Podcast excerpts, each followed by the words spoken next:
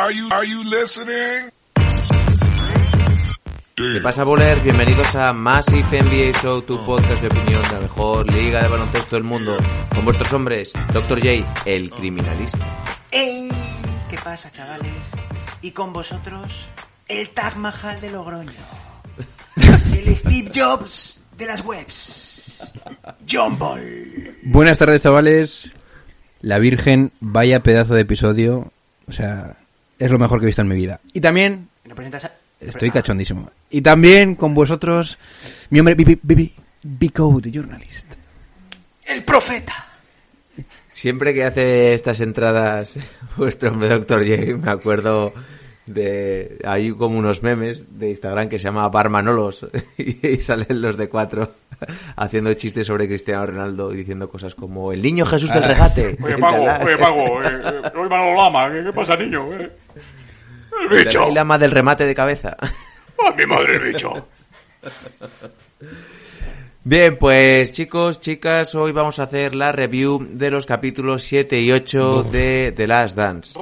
Y he de decir que cada vez son mejores. No, Es no, no, es así. eh, esto vez, es pues, mejor que me, mejores. Esto es una cosa que no... Esto es... Yo te juro que Bueno, los, increíble, ¿eh? los capítulos 5 y 6 a mí también me gustaron mucho, ¿eh?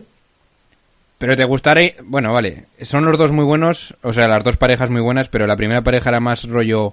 Me he enterado de cosas muy interesantes, como se ve, un, un insight muchísimo más profundo y esto ha sido en plan... Si te gusta el baloncesto es que te has tenido que emocionar, te ha tenido que llegar a tu corazón, a lo más profundo de tu corazón, Daddy. Es increíble. Eh, José, ¿tú cómo lo has visto así en primer- a primera vista? A mí el capítulo 7, vamos, eh, me ha vuelto loquísimo.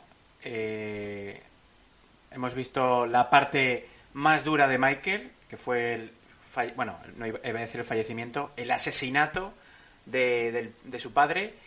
Y, luego hemos visto también, eh, quizá en el capítulo 8, eh, cuando el día del padre logra ese anillo ante unos Seattle Supersonics que se lo pusieron difícil, ¿eh? Al final.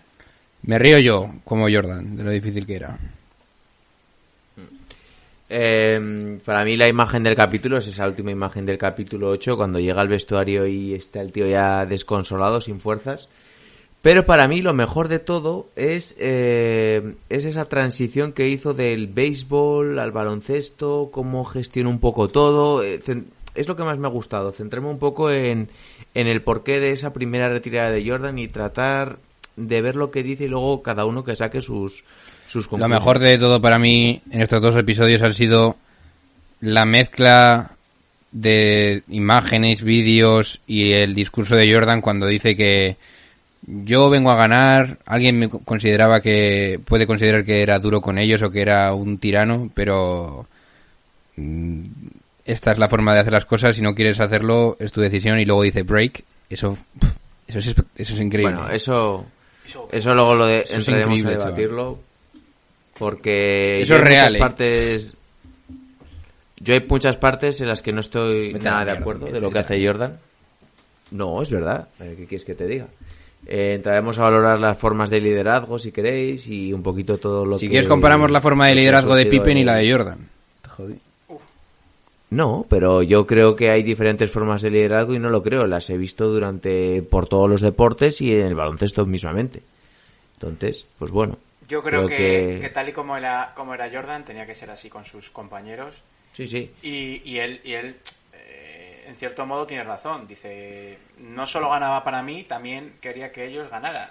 Y Mira, Oscar, estoy a por irme, ¿eh? Como sigas jactándote de esto. O sea, es que, es que, es que de verdad, ¿eh? obviamente... Bueno, pues tío, ¿qué quieres que te Es diga? terrible. Si quieres, te rías de esto es terrible. a- ¿De o que me te jactes riendo? de esto, es terrible, para mí.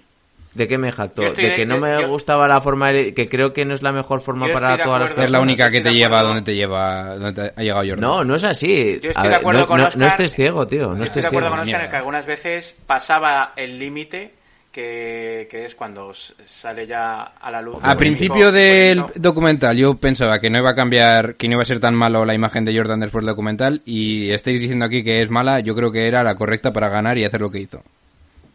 A ver, en términos generales, al final eh, todo el mundo sale beneficiado. Es decir, eh, sus propios compañeros lo dicen, Welli- Wellington, Perdue, eh, él dice que, claro, que, que nada más que echaba escopitajos por la boca y, y desde el primer día ya mm, autoexigía a sus compañeros mm, lo mismo que él quería hacer, no solo eh, físicamente, sino mentalmente, ¿no? Entonces, Jordan, eh, su grado de, de límite mm, para muchos era imposible, pero él intentaba que por lo menos lo intentaran y que estuvieran preparados para la guerra. Bueno, eh, dicha esta introducción, vamos a ir metiéndonos directamente, yo creo que con la intro y ya vamos a comenzar el programa y vamos a tocar un poco todos los temas, no os preocupéis, que tenemos todo bien anotado. Así que cuando las noches de NBA se hacen largas y los días pesados, siempre tendréis más IF NBA para pasar un buen rato. Comenzamos.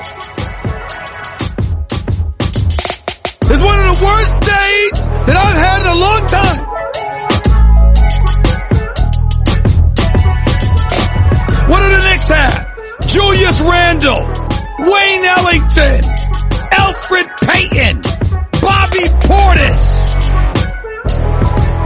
If you are not a Knicks fan, you make me sick. It never, ever, ever goes our way. I mean, damn it! Bien, pues si queréis funcionamos como la semana pasada, eh, os voy lanzando temas para que no se nos olvide ninguno y tratad de no mezclaros mucho para eso, para ir tocando un poquito todo, que no se nos mezcle nada, que no y que no vayamos, sobre todo que no olvidemos nada, que yo creo que es lo más importante. Eh, el primero que tengo aquí señalado es todo en general a su primera retirada. Eh, ¿Por qué se produce? Él habla mucho de una desmotivación. También se habla de que físicamente estaba bastante cansado. Eh, luego en esa retirada influye mucho la muerte, bueno, el asesinato de su padre.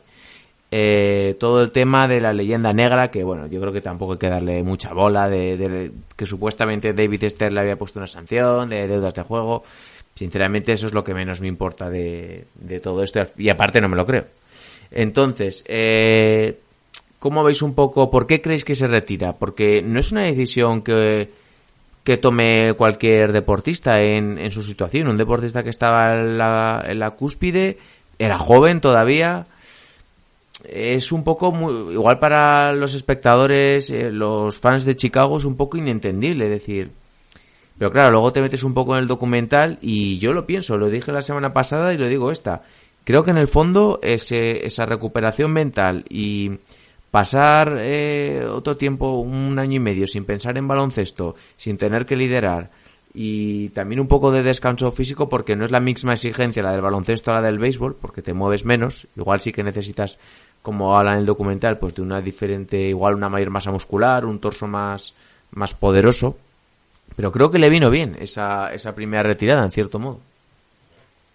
Yo, eh, bueno, como los grandes genios, hay cosas que no podemos entenderlos el resto de los mortales y, y claro, él tenía pues la pedrada de que se tenía que desconectar. eh, yo no creo que del baloncesto, porque él vemos que sigue viendo partidos de, su equipo, eh, sigue entrenando, sigue haciendo algún uno contra uno y tal, pero sí que quería estar un poco fuera de los focos, ¿no? Y centrarse quizá en cosas que, que le gustaban eh, hacer a él de- desde su infancia, como es el caso del béisbol, y, luego también eh, con el tema de la muerte de su padre, eh, intentar evadirse de, la figura protectora de su padre, buscando en el béisbol eso, ¿no? Otro tipo de relaciones con, los compañeros, otro tipo de competición, ¿no? Porque no, compite a gran nivel, está en un equipo B, digamos, de una segunda división de béisbol y, y él lo que su reto, su único reto es eh, pues eso, empezar como a volver a jugar al béisbol, ¿no? Yo creo que sí que tenía claro que se iba no retirar, sino dar un, tiempo eh, para, repito y reitero, que para muchos eh, era inentendible y, y bueno, y pasado el tiempo, muchos, muchos creemos que, joder, ¿por qué se retiró, no? Pudiendo haber ganado otros dos anillos, pero yo creo que su cabeza, sobre todo, necesitaba eh, darle al pause, eh, ver qué funcionaba, qué no funcionaba, distanciarse quizá de gente que no le convenía y yo creo que ese, que ese, no sé, ese descanso le vino bien para, para que luego volviera otra vez con fuerza y ganara tres anillos más. Yo lo primero que voy a decir, y, y creo que va a ser el hilo de todo lo que diga a partir de ahora de Michael Jordan, es que me he dado cuenta de que él es una persona mucho más sentimental de lo que parecía. Luego, eh, creo que el documental, una de sus mayores fortalezas es que nos ha enseñado muy bien eh, la visión que tiene una mega estrella, y ya no solo una mega estrella del deporte, sino la estrella más importante de todos los deportes que podía ser en ese momento Michael Jordan. Nos ha enseñado cómo, cómo es la presión que tenía Jordan en ese momento y nos ha explicado por qué Jordan se retira. Yo creo que es una decisión súper entendible. Una decisión que tenía, como ya dice en el, en el documental, una decisión que tenía decidida hace tiempo, pero su, su naturaleza de competición le decía que tenía que ganar ese three-pit para colocarse entre los más grandes y sobre todo colocarse por encima de Larry Bird y de Magic Johnson porque no habían conseguido un three-pit.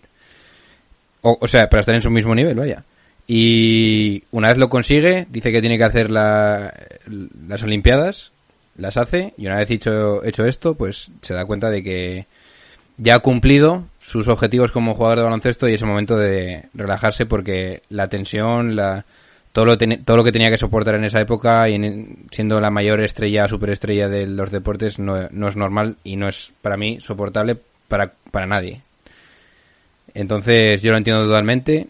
Creo que lo de su padre es lo que hace decantar la balanza ya, porque, insisto, creo que es más emocional de lo que parece y que su padre no pueda volver, o sea, yo estoy totalmente seguro que dejó de baloncesto por eso que le dijo, e- eso que pensó de quiero que mi último partido sea el que haya, el último que haya visto mi padre. Y así, así lo pienso. Creo que era muy emocional, creo que quería cumplir eso y quería hacer algo que él de verdad le hiciera feliz, otro tema emocional, que era jugar al béisbol, que es lo que había hecho antes de empezar a jugar al baloncesto. Así que yo entiendo totalmente lo que hizo Michael Jordan. También estoy de acuerdo con cómo vuelve y cómo reacciona a todas las críticas y a- bueno, eso ya nos meteremos después, pero en este tema estoy totalmente de acuerdo con él y lo entiendo y lo comparto y yo supongo que si hubiera sido Michael Jordan hubiera hecho lo mismo. Eh, yo creo que aparte estoy un poco de acuerdo con vosotros. Creo que el, el agotamiento mental, sobre todo, era, era tremendo y necesitaba un respiro. Y aparte, seguro que en su mente, yo creo que esto es algo, se sabía que es algo que le había planeado, porque lo habla con aquel deport- con aquel periodista que un año antes ya le dice que se quería retirar.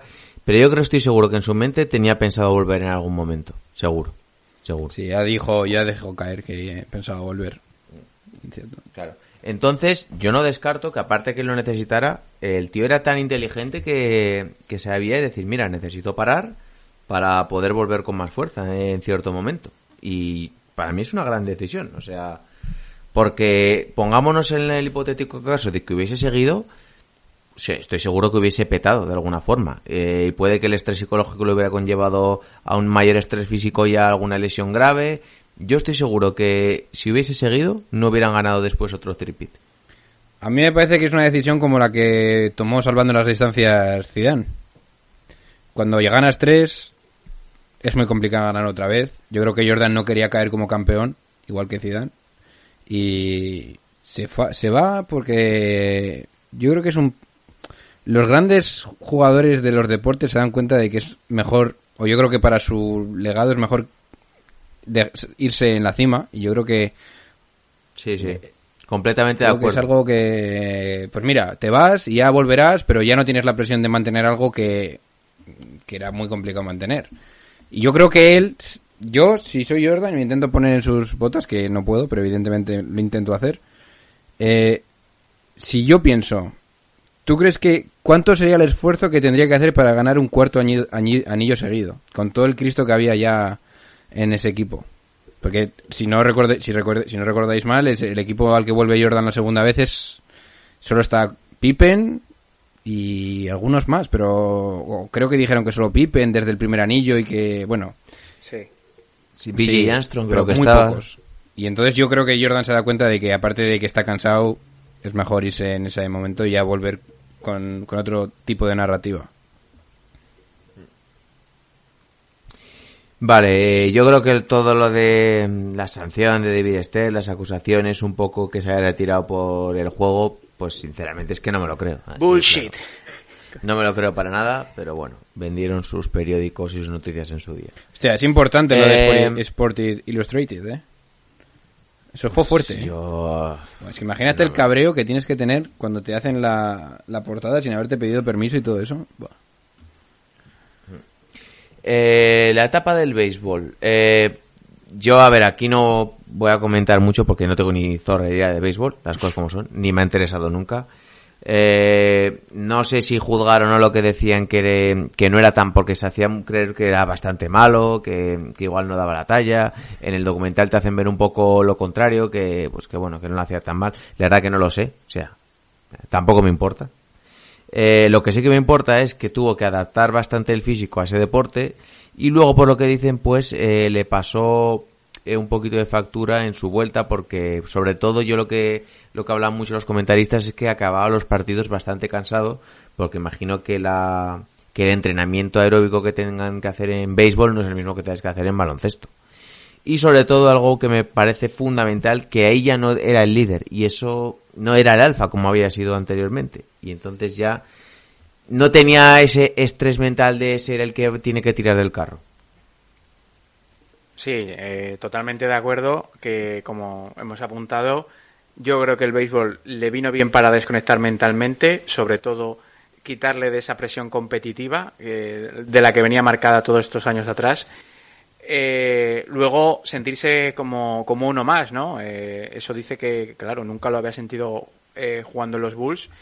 Y, allí era uno más, era un rookie, digamos, que intentaba mejorar y aprender. Eso sí que hay que eh, remarcarlo, ¿no? Que, que era el primero que llegaba y último que se iba, que intentaba batear todas las bolas posibles, con la máquina, con entrenadores. Eh, trabajó su cuerpo, eh, sobre todo el tronco eh, superior, para, para ganar fuerza a la hora de batear. Y, y yo creo que esa fue su, su mentalidad a corto plazo, ¿no? Eh, disfrutar del béisbol, pasar más tiempo con la familia, desconectar de lo que era el tema de una competición. Y, bueno, creo que, que, le vino bien ese año y medio fuera para que volviera a cogerle el gusanillo a competir y también ayudó que, que viera que los Bulls eh, necesitaban al macho alfa. Yo creo que el béisbol, como ya he dicho antes, era algo que quería hacer porque simplemente le hacía feliz. Pero también creo que él eligió el béisbol y una situación eh, de tranquilidad, digamos, porque es lo que necesitaba en su mente, como bien habéis dicho.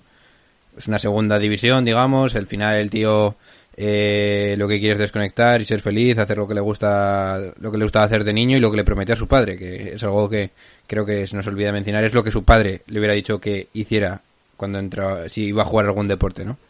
Entonces creo que su, pa- su padre tiene mucha importancia en esta decisión, creo que él es como una especie de dedicatoria a su padre y no quiero dejar este tema sin decir que Jordan, aunque no fuera el alfa, y es lo que buscaba, no ser el alfa, empezaba a comportarse también como un alfa. El tío entrenaba de verdad como el, el que más.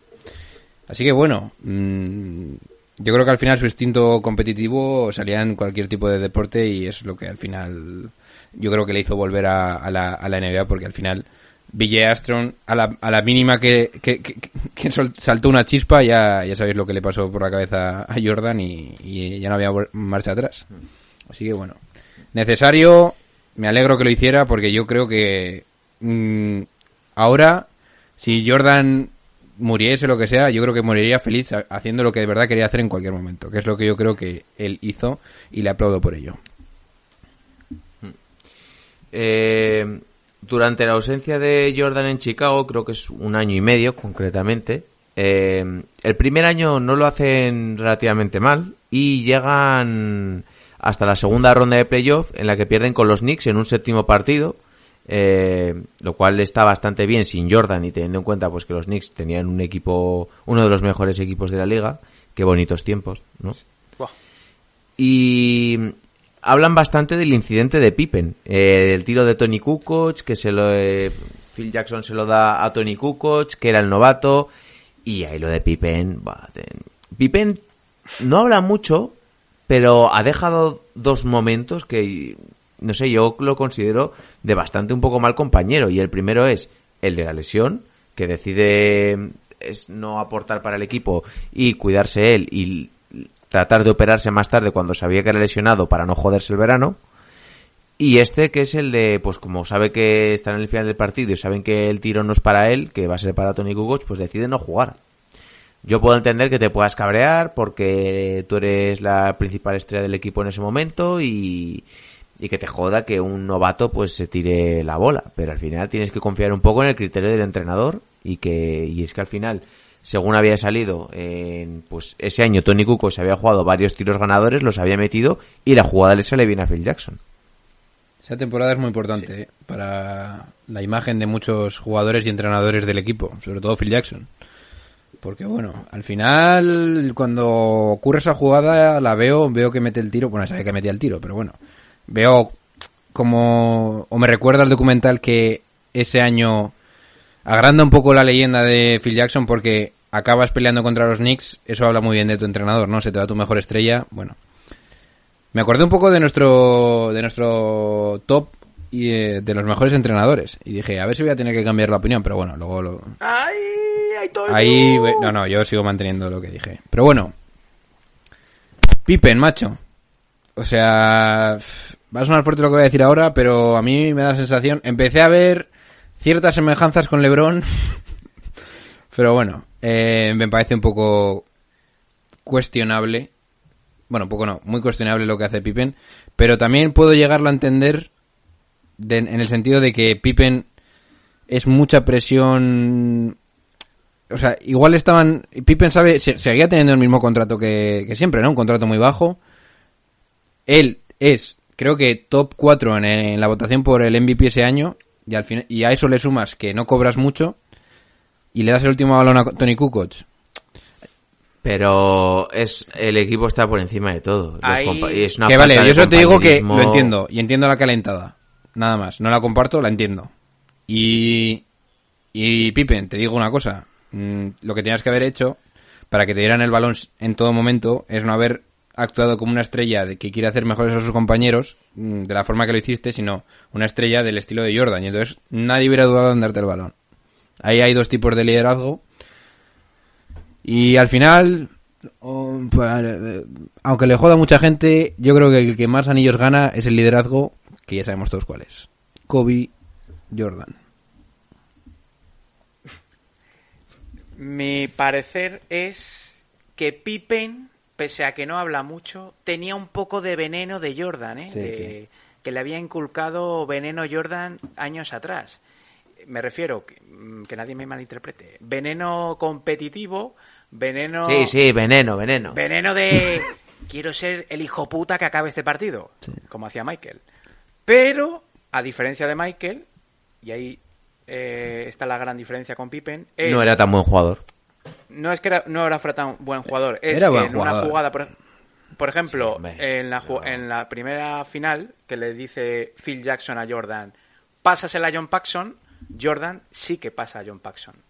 Y en esta jugada eh, que le marcan a Kukoc, Pippen se niega. Y eso, mm, lo siento mucho por Pippen, es de muy mal compañero, de muy mal jugador de equipo. Que sí, que me parece muy bien que al siguiente partido demostrara que era el, me- el mejor del equipo, que, que pidiera perdón, pero eso no se le puede hacer nunca a un equipo, y menos eh, jugándote las habichuelas. Sí. Así que Pippen ahí demostró que no estaba mm, ni de lejos en el estadio. Nos da la sensación de que poco se ha hablado de esto de Pippen. Porque yo, Sí, la verdad porque que sí. yo me lo han tenido que recordar pa- para para acordarme de esto, ¿eh? Porque yo antes de Pippen te podía decir que era un grandísimo jugador, tal. Pero en mi narrativa nunca te mencionaba que lo que hizo, lo que se lo, hizo- lo que le hizo a Kukoc, aunque lo sabía, ¿eh? Pero nunca me acordaba. Y era simplemente esa reflexión, que yo creo que nos acordamos Y poco era- de esto, ¿eh? Y era la segunda que le hacía ya Sí, sí. ¿eh? Ojo, ¿eh? A ver, eh, Yo, eh, escúchame, yo creo que esto está haciendo peor prensa a Pippen que a Jordan, ¿eh? Mm, No. Yo y- Bueno, pero es una Yo creo que está mejorando de- la prensa de Jordan, así te lo digo. Pero es un pero es un palo que le pega, yo creo que Jordan a Pippen, ¿eh? Porque, me eh, bueno, en el capítulo se habla de lo bien que le va a Pippen el sistema del triángulo, eh, que resalta, pues eso, su juego de distribución, eh, que es un juego más viral, más coral de equipo, pero luego viene el palo. Luego viene el palo cuando sacan la imagen de que Pippen se niega a salir, de que niega con la cabeza, de que bullshit. De que Pero ¿y cómo vas a evitar decir eso? ¿Cómo que O sea, no puedes obviarlo. No, no. Pero. mm, pero te callas, Te callas. y no te niegas a jugar. Que es, que no, es no. muy grave Vale, negarse a Lo jugar. están teniendo de otra forma. Vale, sigue. No, no, que a lo que voy, que mm, ensalzan lo- eh, la figura de Pippen ante la ausencia de Jordan, haciendo que sus compañeros de equipo metan más puntos, sean mejores jugadores, pero luego viene el Zasca sacando la, La imagen. zanahoria, la zanahoria detrás del palo. Ay, ay, ay. Ah, es lo que voy. Y yo creo que eso Jordan lo recalcó. Pero ¿y cómo no lo vas a recalcar? gracia- Bueno, Sí, sí, pero, sí. pero por ejemplo, eh, cuando hay la polémica de Kukoc en el Dream Team, eh, le preguntan a, a Jordan, oye, Pippen ha hecho estas declaraciones. Y dice Jordan, ha hecho estas declaraciones y se ríe, ¿no? No, no dice, joder, Pippen, que tiene que tener más paciencia o tiene que tal. O sea, lo- ahí como que es su aliado, ¿no? Pero en la segunda que hace Pippen a Kukoc, ahí le pega el palo. Meh. Hay veces que Tony Kukoc sale como diciendo no entiendo nada yo porque El hay pobre Kukoc, que macho. de un, de, de un baloncesto totalmente diferente el baloncesto europeo que es mucho más coral que prima sobre todo el equipo por encima también de las individualidades Pues, macho. Y, llega aquí y dice pero esta, esta gente o sea que pues un, Kukoc pensando pues un día te la tiras tú otro día me la tiro yo me da igual y Oye, sí, poco se habla también de Kukoc, ¿eh? Que yo creo que también es otra persona que sale muy eh, beneficiada de este documental, ¿eh? sí porque se habla poco de Se él habla poco, pero de lo poco que se habla es muy bien, ¿eh? sí sí Oye, Normal, Kukoc con un porque- equipo para él. Que supongo que Kukoc- se siguió, ¿no? Después de... Sí, luego Estuvo estuvo en Milwaukee, en ¿no? Sí. Mm. Pues es que este tío... ¿Qué promedio este tío? Bueno, supongo que podemos hablarlo en otro día, ¿no? Pero... Mira. Sí. Hombre, este tío hubiese sido Ojito, un eh. Nowitzki o un Pagasol en otro equipo. Bien, pues si queréis metemos una pequeña intro y vamos con los últimos temas de, de Last Dance, de los episodios 7 y 8 y acabamos de finiquitar el episodio. ¿Os parece? Venga, dale. Venga, dentro intro. Oh, no, no, no, no, no, ladies and gentlemen. That's not what's on my mind. Not the Jets and the Giants, not even the Cowboys right now, not LSU, Alabama. None of that's on my mind. That's not why I'm sitting here ticked off. You don't do what the hell they did yesterday. You fired the man. But how do you come out in a press conference with a straight damn face and literally say with a straight face, we were supposed to be better than this with the roster you have accumulated? How do you do that? How do you do that?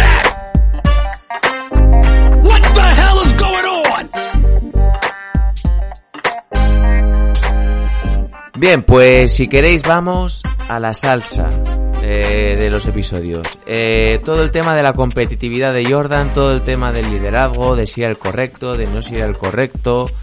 Eh, los episodios de Steve Kerr, de Scott Barrell. Eh, yo aquí lo que opino de todo esto. Yo no niego que Jordan sea...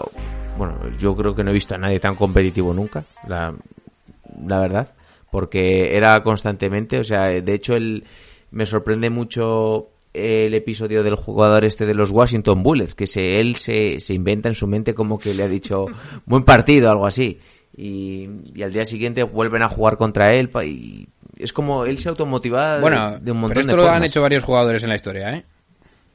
Sí, pero Sobre todo todo el día, Shaq. todo el día y, y hasta jugar también lo hacía hasta cuando jugaba con los seguratas a, a las chapas, o sea, o sea, es una mente enferma de, de, de Pero- ganar y de competir. o Pero sea, no solo sí. Oscar una mente competitiva, sino también era una estrategia para meter miedo a sus rivales, porque Claro, Yo no creo que sea tan grave, ¿eh? Tú, es- tú escuchas la leyenda, la sí. leyenda de que eh, eh, han dicho esto de Michael o, o- o Michael han, han hecho este gesto tal.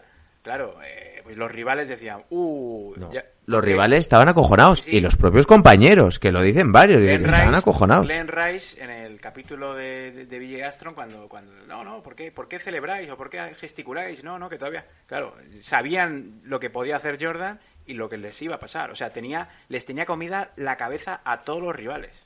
También os digo una cosa, yo soy BJ Armstrong, anota la última canasta en un playoff, sé que no voy a ganar el playoff y se la celebro en la cara. Y digo, por lo menos le gano un partido, aunque luego me reviente. ¿Qué quieres que te diga? Él sabía y decía, yo sabía que no les íbamos a ganar, ni de coña. Pero bueno, pues por lo menos él se llevará eso. El, el haber pues metido una canasta siendo defendido por Jordan, ese honor.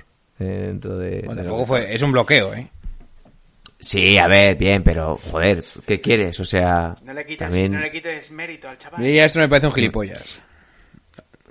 Pues a, a mí me encanta. Además parece que tiene 15 años, tío.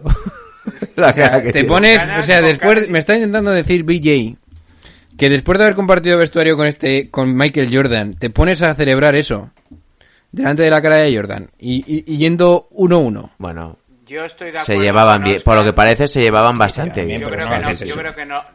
Yo creo que el Bueno. gesto no, no va dedicado a Jordan, sino va dedicado Hostia, en que no. de, eh, os he ganado el partido aquí en Chicago, a todos. O sea, no va a Jordan. ¿No tenéis la sensación dedicada- que BJ Astrom es ro- rollo... mm, A ver, ¿de qué vas haciendo esto? O sea, estaba, yo lo estaba viendo y decía, madre mía, est- está sobreactuando muchísimo, se le está yendo la cabeza, yo creo que no era para Bueno, tanto. eh, está, está No, a, ciento- no. a 180 pulsaciones. Bien, pues el típico que, que... Al típico loco que le ha tocado la quiniela y ya está. Bueno, pero. Ya, pues bueno, también tiene derecho a disfrutarlo. se supone de- que es un jugador de profesional de baloncesto. Ah, bueno, ¿qué pasa? Que si lo hacen otros está bien, pero... Bueno, pues yo creo eh, que ese tipo de persona no es un campeón. Te recuerdo, te recuerdo Kobe mandando callar al público, te recuerdo Reggie Miller estrangulándose el cuello en el Madison. Vale, bien, pero esa gente da la casualidad que son mega estrellas de la liga. Pues peor todavía. No, pero ellos lo, lo, lo, ¿cómo se dice? Lo respaldan. Incluso mm, hubo un gesto que creo que era algo de las pistolas, eh, creo que de Sonny Stevenson o alguno de estos. También podemos meter el gesto de arte reventando cuellos a Harden, ¿o qué? ¿Cómo esto? Eso no es un gesto, eso es una Bueno. agresión. Eso fue un movimiento de. Es un movimiento No, no. de celebración, Daddy. No me acuerdo que no me acuerdo qué jugador fue, creo que fue de Son Stevenson o algo- que hacía un- Sí, sí. una simulación algo de las pistolas De Sean Stevenson, ¿cuándo va a venir al criminalista, Daddy? algún día. Eh, y fue multado por ello, o sea que que, Ojito. que- pero bueno, eh, es que yo creo estoy con Oscar, o sea, un tío que, que casi un suplente toda la vida en los Bulls. Bueno, luego fue un año el estar, ¿eh? Después, cuando se Y fue Jordan. voy a decir una cosa. A mí me parece una de las claves para ganar en la eliminatoria, bueno, el anillo contra Phoenix Suns. ¿Era el Malik Beasley de la época? Malik Beasley. ¿Qué me estás contando? Bueno, a lo, a lo que iba, que es donde me quiero mojar. Eh, yo lo que creo es que él, eh, él decía, o estás conmigo, o me sigues el ritmo, o estás fuera. Eh, a mí no voy a negar que es un buen líder, porque si no, no hubiera ganado todo lo que ha ganado. Pero creo que hubiera podido sacar más jugo de algunos determinados compañeros eh, si no se hubiera pasado tanto. Porque hay momentos en los que Phil Jackson le dice, baja el ritmo, no seas tan agresivo. Y hay mucha gente que reacciona muy bien eh, cuando le metes caña. Y cuando le aprietas las tuercas, es como lo que dice, que reacciona muy bien porque les estimula. Eh, y se, se pican y es como que les entra algo dentro como una rabia para hacerlo. Y dice, pues ahora lo voy a hacer mejor para, para que te jodas. Y eso es un poco lo que buscaba Jordan. Pero hay gente que con eso se hunde o que necesita otro tipo de liderazgo. Y creo que viendo algunos episodios, porque al final esto no dejamos de ver ciertas cositas en determinados momentos, pero viendo ciertos comentarios de Steve Kerr y de algún otro compañero más, lo ha- por ejemplo, Bill Wellington habla muy bien de todo eso. Pero, por ejemplo, me fijo un poco en el liderazgo de Steve Kerr como entrenador. Eh, ahora también es una época distinta, es la verdad. Pero él, a la hora, por ejemplo, de modelar a, a Stephen Curry, eh, también le ha dado caña en muchas ocasiones, pero él le decía muchas veces, tú sigue tirando, que eres muy bueno, que las vas a meter.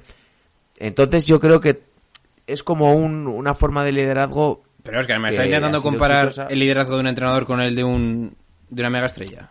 No, pero... Y también comparándolo con el de otros deportistas, con el de otros deportes, creo que hay veces que hay que saber dar y hay veces que hay que saber recoger la mano en ciertas Yo- ocasiones. No estoy nada de acuerdo. Porque se nota eh, que hay compañeros que no es que le tuvieran respeto, es que estaban Bien. acojonados, Correcto. suyos. Y he dicho lo primero que me parece eh, que es innegable que era un, un buen líder, pero para en ciertas ocasiones creo que tenía que haber cogido un poquito de cable. Mira, yo creo que si sabes que tu profesión es la NBA, que es jugador de baloncesto, lo que pasa en la cancha se queda en la cancha. Luego Jordan, al final, podías hablar con él, era un buen compañero de equipo fuera en el vestuario y lo que sea. Te podía, se podía pasar lo que sea, pero oye, en la cancha yo estoy totalmente de acuerdo con lo que hizo. Es más, yo me pongo en sus zapatos y veo que voy a tener que enfrentarme a Gary Payton. O sea, Payton. Que era un tío un hijo de puta. Así te lo voy a decir, ¿eh? A Carmalón, que ya... Solo con decirte que es un pedófilo, y te lo digo ya, es pedófilo. Que intentó robarle la... Pero- Es un cabronazo que flipas, o sea... Y yo, me, y yo, y yo digo, voy a irme a la guerra con esa gente. Yo estoy totalmente de acuerdo en la forma que tenía Jordan en, a- en actuar en esa, con sus compañeros, porque sé que va a ser la mitad de lo que se va a esperar en unas finales. Y en unas finales es el único momento en el que de verdad tienes que tener las cosas claras y hacer y ejecutar. Ejecutar, macho. Y ya, luego puedes ir a jugar donde te dé la gana, lo que tú quieras, pero él sabía que tenía un año más, o dos años más, o tres años más, no van a tener muchos más, luego hace lo que te dé la gana, pero para, para ganar tienes que estar en su barco. Y yo creo que en su barco la única forma de estar es exigiendo y, sin- y siendo el líder que fue. Yo estoy de acuerdo con Oscar Me cago en Dios. que en el sentido de que eh, hay jugadores que tienen la mente muy débil y que no necesitan eh, Sí, sí, ¿eh? eh, no necesitan que los humillen más porque al revés los hundes más en el, en el, en el fango, ¿no? Eh, pero Lo claro, del novato este, eh, Scott Barrell, lo dicen varios, dicen, tenía una paciencia infinita. Sí, y, no, y, ¿no? y no hablamos solo de la cancha, hay un momento que están tomándose una cerveza y es todo el rato con él, todo el rato con él. Pero a lo que voy, eh, yo creo que Jordan se le une el hambre con las ganas de comer. Es decir, a, a la par de que es un animal competitivo, que compite cada segundo y cada centímetro que hay en la pista, él recoge cable de cuando dice, no, no, yo es que cuando llegué a los Bulls, los Bulls eran un equipo perdedor. Es que tiene toda la razón, es que de Eh, verdad, ¿eh? Llevamos, eh, estuve años sin ganar nada, eh, mm, las cosas no se hacían bien, me enfrenté a rivales súper duros y sale la imagen de los Pistons, de ciertos jugadores, tal. Dice, yo he sentido eh, cómo, está, cómo se estaba en esa situación y yo lo que quiero es ganar por encima de todo. Y para ganar por encima de todo, tengo que demostrarle a mis compañeros cuál es el camino. Entonces, estoy de acuerdo que es el camino que, que sigue Jordan y que le sale, por, por cierto, bien, como dicen sus compañeros, es ese, el de motivar y exigir eh, cada entrenamiento a sus compañeros. El problema está en que a algunos jugadores como a Pippen o Rodman les iba bien, pero jugadores, mm, digamos, de tercera plana no les iba bien. Entonces... Pues son eh, débiles. Por eso no son los mejores. Vale, pero no dejan de ser Pero jugadores. porque no tampoco dejan tienen de la ser calidad para Bueno, serlo. Claro, no dejan de ser personas. No todo es trabajo, no solo con trabajo. Cuando estás cerca, de, cuando estás cerca de una persona como Jordan, tienes que intentar Sí. parecerte a él todo lo que puedas. Pero o te sea, es que yo creo que es un regalo. Entrar en la, en la Te misma... digo una Es que cosa, verdad. Juan. Te digo una cosa, Juan. Jordan, sin sus compañeros tampoco hubiese ganado nada. Porque no solo te hablo del tema deportivo, también seguramente. No estoy de acuerdo. No estoy de este- acuerdo. Yo creo que hubiera ganado con cualquier Scott compañero. El Scott Barrell este eh, ayudaba a Jordan cuando eh, se murió su padre. O eh, mm, Bill Wellington eh, era un cachondo y le contaba chistes. Yo qué sé, pero eso hace también química en el equipo. No solo eh, hablamos de te voy a putear, te, me, me voy a meter en tu cabeza y, y voy a, y voy a ser un perro de presa. No, o sea, Bueno, pero, pero puede entiendo- serlo en la cancha y fuera no. Yo entiendo el objetivo. Ya, de pero Jordan. la- yo creo que Jordan fuera de la Yo creo que no era para tanto. Yo creo que muchas veces sí. Y, y es más. Por lo que he visto, es eh, más, aquí, yo eh. es que con, Igual estoy con- equivocado. con lo que. Yo creo que es. Y por las declaraciones que hacen los compañeros. O sea, Yo lo único que te digo. La hacen sus que cuando, te compañeros, ha- ¿eh? cuando has ganado los Pistons, cuando has hecho lo que has hecho en la franquicia, tienes el derecho a hacer lo que sea. Lo que sea. Y yo, si hubiera sido un compañero de Michael Jordan, hubiera estado. Y, y aún le hubiera picado más a Jordan, si hubiera estado ahí. Pues si lo hubiera explicado a Jordan, igual, Igual me- pues mira. ¿qué respondió?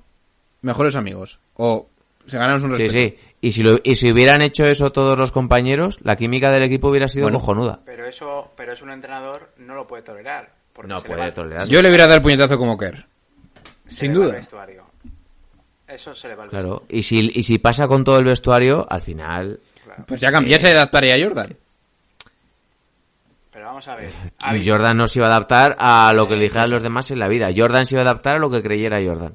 Cuando hagas el camino de Jordan, le puedes exigir a Jordan. Lo, lo hablamos el otro día. Jordan se le aceptaba todo. Se le aceptaba. Pero porque se lo ha ganado. Traspasos.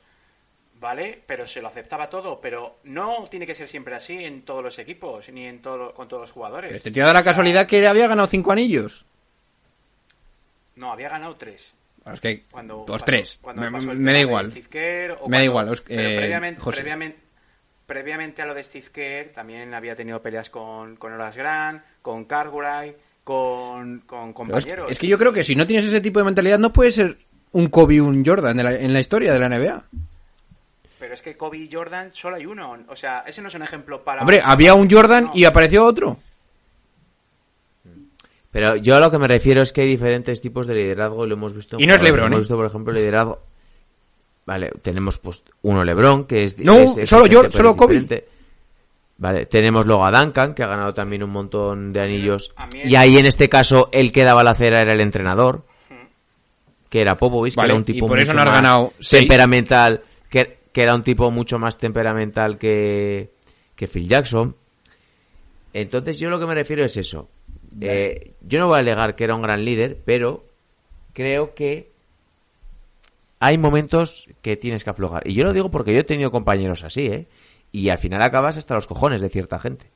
Si te lo demuestran, pues bueno, se lo admites, pero... Bien, pero lo demostraba día tras Eh, día. todo, la gente... Sí, la gente tiene un límite también, a eso me refiero, ¿eh? A eso me refiero. Bueno, Y yo, yo la sensación que tengo al oír hablar a, a determinados jugadores que salen hablando de él es que dicen, vale, Hablan eh, con miedo. sí, Hablan con que miedo. un poco está bien porque yo entiendo, yo entiendo perfectamente que estés y, y a mí me gusta que sea así cuando estás practicando algún deporte, que lo des todo y que sigas lo máximo.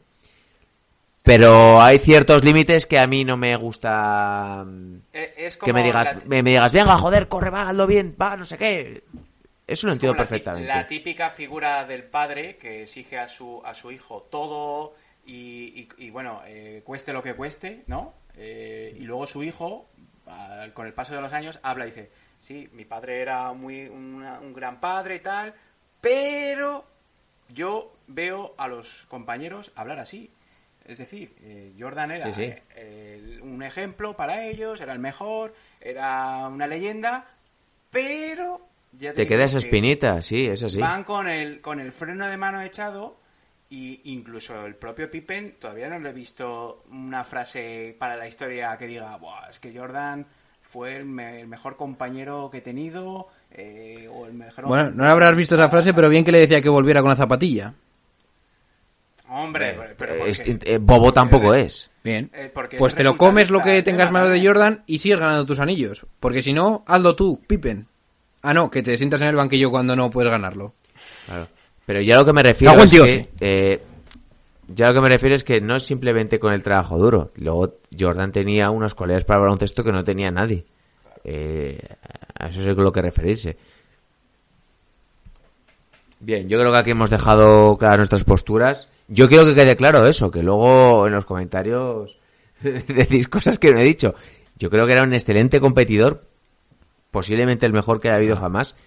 Pero yo hay ciertas cosas que no, no me han gustado y lo tengo que decir. Es- Vale, es pero igual si es necesario que no le Las cosas gusten las cosas a la gente para llegar hasta donde has llegado. Bien, pero yo por lo que yo por lo que he vivido cuando he hecho deporte, por lo que he visto en otros deportes, por lo que he visto en baloncesto, creo que hay bastantes formas de liderazgo y creo que en- su estrategia fue correcta, pero creo que en ciertos momentos se pasó de la raya. Simplemente es eso. No quiero decir nada más, aparte de Y yo nada más lejos. que- O sea, no, no que penséis que estoy criticando la gestión general. Creo que hay ciertas formas que hay veces que raya un poco el... Pues casi el bullying, así claro te lo digo. Y yo acabo con eso también. Eh, hay que reconocer que Jordan hizo mejores a sus compañeros, pero Sin yo duda. creo que el edificio se sostuvo gracias a la figura de Phil Jackson muchas veces. Sí. Sin, porque, claro, Phil Jackson era el hielo. Si hubieras tenido otro entrenador Eso es. que fuera más gasolina, eso... Eso yo no, Hubiese yo no lo discuto.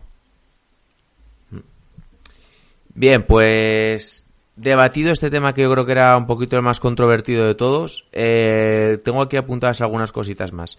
Eh, el tema de Space Jam. Eh, es bastante llamativo que eh, lo hacen es tras ¿eh? haber perdido tras haber perdido eh, cuando regresa él des- después del béisbol, pues bueno, eh, pierden en semifinales, ¿es? Sí, en semifinales contra, contra Orlando Magic, que está Boras Grant. Eh, es un palo bastante grande porque sobre todo él se ve que no está en forma. Entonces, pues, eh, va a rodar Space Jam y, claro, él dice, vale, a mí yo rodo la película, hago lo que quiera, pero necesito aquí un espacio habilitado para entrenar. Y le dice la productora, ¿qué quieres esto? Pues mira, te voy a poner aquí un pabellón con gimnasio, con todo, y que te ibas a tu entrenador personal. Y pues el tío montaba, aparte de estar grabando todo el día, haciendo su entrenamiento particular, por las noches sus pachanguitas particulares con los mejores jugadores de la liga y decía que un poco que él les hacía pues el scouting, les iba observando, veía de qué pie cojeaba cada uno, dónde habían mejorado, que es un poquito lo que se había perdido. Claro, es que eh, él lo dice, muchos de esos jugadores eran jóvenes, eh, venían ya con fuerza, él, pues eso, había estaba un poco oxidado, ¿no? Y tenía que recuperar esas sensaciones y, y la mejor forma que yo creo que fue era eso, ¿no? Organizar pachangas con, eh, con los mejores jugadores o jugadores eh, jóvenes con proyección eh, estudiar sus movimientos, adaptar también él su cuerpo a- al, nuevo juego, ¿no? Porque quizá era ya un baloncesto más, más dinámico que, el que estaba acostumbrado eh, a principios de los 90. Y, yo creo que, que también, pues eso, lo tenía todo controlado, ¿no? Porque dice, joder, eh, me ponía con Reggie Miller y sabía que tarde o temprano con Reggie Miller se iba a enfrentar en unas finales del Este o, jugaba eh, con- con- contra sus compañeros unos contra unos para motivarlos también y, sacarles también el, picorcito. Entonces, eh, eso hizo que Jordan fuera creciendo él y también eh, fuera adaptándose a, a la, a la nueva liga. A mí me parece espectacular. O sea, eh, mm, sabía que existía esto, sabía que él hacía el scouting cuando estaba rodando lo de Bugs Bunny. Lo que no sabía era cuánto desgaste tenía que sufrir Jordan para poder eh, hacer las dos cosas. Y, con las declaraciones de Reggie Miller u otros jugadores que iban a hacer los partidos con él, yo he flipado. O sea, me ha parecido increíble. Y otra leyenda más para, para Michael. Eh, y sobre todo se ve eso, eh, recalcan bastante en el episodio cómo eh, renace de sus cenizas, pierde ese eliminatorio contra Orlando, el robo que le hace el base de Orlando, no me acuerdo cuál era su Anderson. nombre, Nick Anderson. Eh, y es como que ahí él tocó un poquito de, de fondo, de forma profesional, y dijo, esto me va a servir de nuevo para volver a Ahí ser se mejor enciende el fuego. y- Sí, eso es. Oye, Nick Anderson es el que falla luego los tiros libres contra Olayu, contra los Houston Rockets. En ese primer Pero ahí fue un 4 Sí, pero en el primer partido es Nick Anderson el que falla los tiros libres para ponerse por delante en el primer partido, ¿no? Pues no me, no me Parece acuerdo. que sí. no me acuerdo. Que, que Orlando, ojo el equipo que tenía, ¿eh? Sí, sí. Shaquille, Horace Grant, Penny eh, Penny Hardaway. Y luego aquí al final nos dejan un poquito con la miel en los labios porque salen, empiezan las declaraciones de Reggie Miller que con esos Indiana Pacers que eran yo estoy viendo bastantes partidos últimamente de Indiana Pacers y es un equipo que me encanta ¿eh? no, no solo por nombre sino por la forma de jugar me recuerda mucho al baloncesto actual Eh, y se notaba la mano ahí al final de la River, eh, de tiro, de un baloncesto rápido. Y eran, y era un equipo con una gran calidad, con grandes tiradores. Eh, Mark Jackson me parece un base cojonudo. Eh, Reggie Miller, Mullin. Me parece un, un equipo muy, muy Igual bueno. era más completo que Chicago, es posible, pero Sí, como Tenía Como más jugadores sí, medios buenos, pero no tenía. Su estrella de verdad era eh, Reggie Miller, porque no puedo considerar tampoco estrella de verdad a Rick Smith al nivel de, John, No, de Reggie, Miller. claramente. Claro. eh, y luego tenías buenas piezas secundarias porque Mullin estaba un poquito más mayor. eh, pues Mark Jackson es un buen base organizador, pero tampoco. Luego tenías a Del, Del Davis, no sé si estaba con Chicago. Contra los Lakers sí que estaba seguro. Con Chicago ya no, no lo recuerdo. Eh, Antonio Davis sí que estaba. Antonio Davis, ¿eh? Vaya bicho. Sí, sí, Pues sí. si te sí. mete una hostia y te mata, ¿eh? Bueno, en fin. Sí, luego tra- Tenía una buena porra. No, sé si- no es- no estaba eh, Travis Best, también estaba Fred Sí, Hoiberg, también. eh, Eddie Johnson, que, que era un jugador también, una le- Jalen Rose, ya aparecía por ahí también. Eh, pero bueno, eh, era ya lo que decimos, un baloncesto quizá ya más moderno, ¿no? Más diferente. Y por eso Jordan eh, tuvo que, que adaptarse no solo a los rivales, sino a sus nuevos compañeros. Por lo que hemos hablado antes, que, que solo Pippen era de la vieja guardia y tenía que adaptarse pues a Steve Kerr, a, a, a Wellington, A Rodman. un pip- y a Dennis Rodman, que, que es el traspaso clave para que los Bulls ganaran ese peso reboteador que Con Denny Rodman es mucho más importante de lo que yo creo que tenemos. eh. Sin Dennis Rodman no hubieran ganado los tres anillos. Ah, ah, Porque en el, en, en el último anillo contra Utah eh, hace una primera parte muy mala en el, Sí, games- en el partido 6, pero la segunda eh, es el que frena porque Jordan hace una segunda parte hasta el último minuto desastrosa. Que espero que lo digan, ¿eh? Y contra, Espero que lo digan. y contra los Sonics eh, eh, tiene un papel fundamental contra Shouken. O sea, Shou- Shouken, que era un, un dominador de los tableros, eh, Rodman durante muchos tramos de, de la eliminatoria eh, lo seca, ¿no? Por eso Joel Carr pide a Gary Payton que, que apareciera más en, en ataque. Pero yo creo que contra los Sonics, los Sonics no fueron realmente nunca. Yo no me los creía como rivales. ¿Cuándo vamos a Al único, al único que me he creído es a Utah. ¿Cuándo vamos a decir lo de la risa cuando dice Gary Payton que podían haberle? Ah. ¿Eh? Cuando dice que si hubiera empezado sobre Jordan no hubieran ganado las finales. O sea, vamos. Eso fue la mayor, yo creo que una de las mayores sacadas de rabo de Jordan en el documental. ¿eh? Bueno, es que The Jordan, Globe, ni lo nombra. Virgen, se, se- se saca, se saca el rabo cada Sí, vez que sí, un pero cuando, se- cuando le dan a ver el- las declaraciones, yo, de verdad. Ahora, Gary, venga.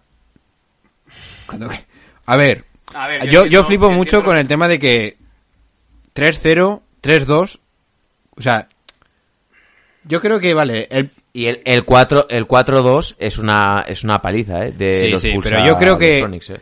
Bueno, vamos a hablar ya del tema de lo del padre. Cuando Jordan... ¿Vosotros creéis que estaba planeando ganar... Es que... ¿Tú crees que estaba planeando ganar el, el partido y dedicárselo a su padre? Es que, este, es que yo te No, juro yo creo que ganas dos...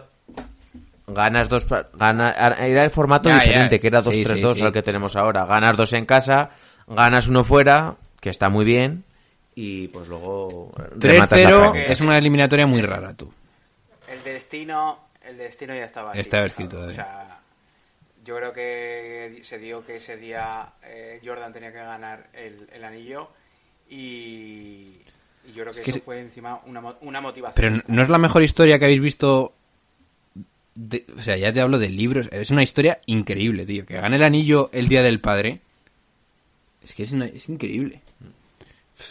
Y eh, que se, se escu- habíamos visto la imagen de Jordan eh, tirado al suelo, pero nunca habíamos escuchado el audio, ¿no? Eh, ver cómo, cómo llora, como un niño, eso no sé, yo nunca lo había visto en pantalla. Escucharlo, vamos. Pues lo que ha dicho un poco John Boy al principio del episodio, que era un hombre bastante más sentimental de lo que, de lo que nos hacía parecer en ciertas ocasiones.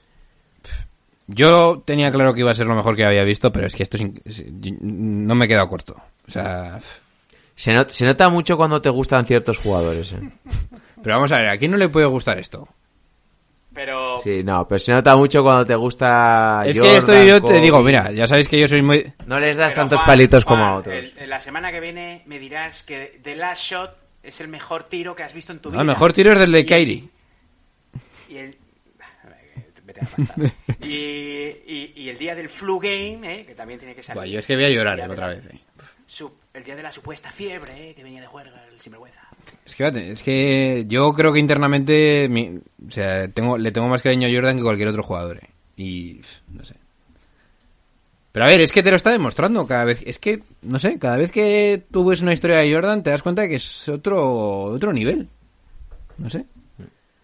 Yo, yo de verdad que a la gente que se le yo espero que se caiga la cara de vergüenza cuando la gente vuelva a debatir lo de Jordan y LeBron y todo lo que tú quieras. eh. O sea, Y no creo, no sé si saldrá eh, la época, bueno, la, te- la etapa de los Wizards, pero se supone que es el de las Dance, no creo que salga. por eso no creo que salga, pero hay que recordar que con 40, 41 palos mete partidos de 40, eh, 45 puntos contra tíos de 20 años. No hace falta, Bien. como diría Schuster, no hace falta decir nada más. Pues yo creo que lo vamos a ir dejando por aquí. Nos va a quedar cerca de una horita. Eh, por cierto, no sé si igual lo podemos comentar en el siguiente episodio. He visto hoy una noticia eh, que habían dicho los 10 mejores jugadores de la década de la Euroliga, de esta última Euroliga. Creo que ha sido por votación popular y, Ese capítulo lo hacéis sin me- entonces. Sí, sí. Me, me canta bastante, porque, bueno, os los leo rápido. Spanulis, Doncic, Yul, Navarro, Diamantidis, Printesis, Bogdanovic, Teodosic, Decoló y Kyle Hines. Sin Guá- orden, guárdalo, sin guárdalo orden. para el siguiente episodio que no puedo decir yo nada Eh, aquí. Printesis, madre mía. Y bueno, yo creo que igual en un, ep- un episodio podemos hacer un... un Ah, bueno, lo que sí que podemos decir es que ha invitado especial, si todo va bien. Sí. De los gordos, ¿eh? El, el lunes, el lunes tendréis el episodio. Mm. Lo digo para que vosotros acordéis cuando se publica. Eh, y la verdad, muy, muy, muy, muy contentos. Ha hecho las gestiones vuestro hombre Dr. J. No he podido traer a Así Shannon- que si todo sale mal, será culpa suya. No he podido traer a Shannon Brown, pero os traigo un tío. Un tío Sí, es bueno. Este, sabe, este que viene sabe. tiene buena pinta, ¿eh? Igual mejor que Shannon, ¿no? Sí, O sí. tiene menos años de Y condena. luego, ¿no? Ahora. y luego igual tenemos otra colaboración dentro de otra semana. Así que ya iremos viendo. Pues lo he hablado contigo esta tarde. Ah, sí, sí. Tenemos, tenemos más colaboraciones que Pitbull. ¡Oh! No. Más que Jorge Javier. Bien, chavales, vamos a ir zanjando que va a empezar aquí la música y todo el tema. Sí, últimamente he visto Sálvame, lo admito. Oh. Madre mía. Oh. Yo cuando acabe el, el documental, ¿sabes lo que voy a hacer, no? Raparte. No. Verlo una y otra y otra vez. Va a ser como Juego de Tronos para mí. O sea, no, es increíble. Estás loco, nena. Como Lo voy a ver Anillos, 20 ¿no? veces, eh. te lo digo en serio. eh. Bien, pues dicho todo esto, eh, os recordamos que el siguiente capítulo lo tendréis el sábado. Eh, hablaremos igual un poquito de los mejores jugadores de la que de la Euroliga y algún temita más de actualidad, si no hay cambios. Así libro, así libro. Y se van despi- y se van despidiendo de vosotros vuestro hombre Dr. J, el criminalista. Chavales, os quiero. Que si hablamos de Euroliga tendrás que hacer triplete esta semana, José. Ahora.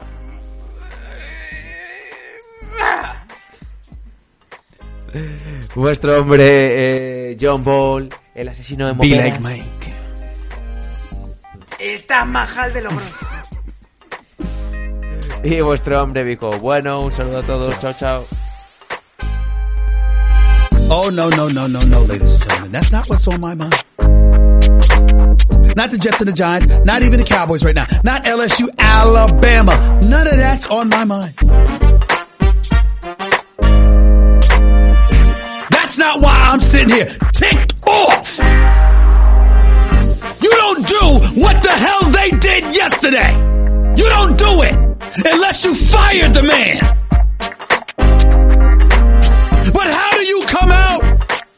Press conference with a straight damn face and literally say with a straight face, we were supposed to be better than this with the roster you have accumulated. How do you do that? How do you do that?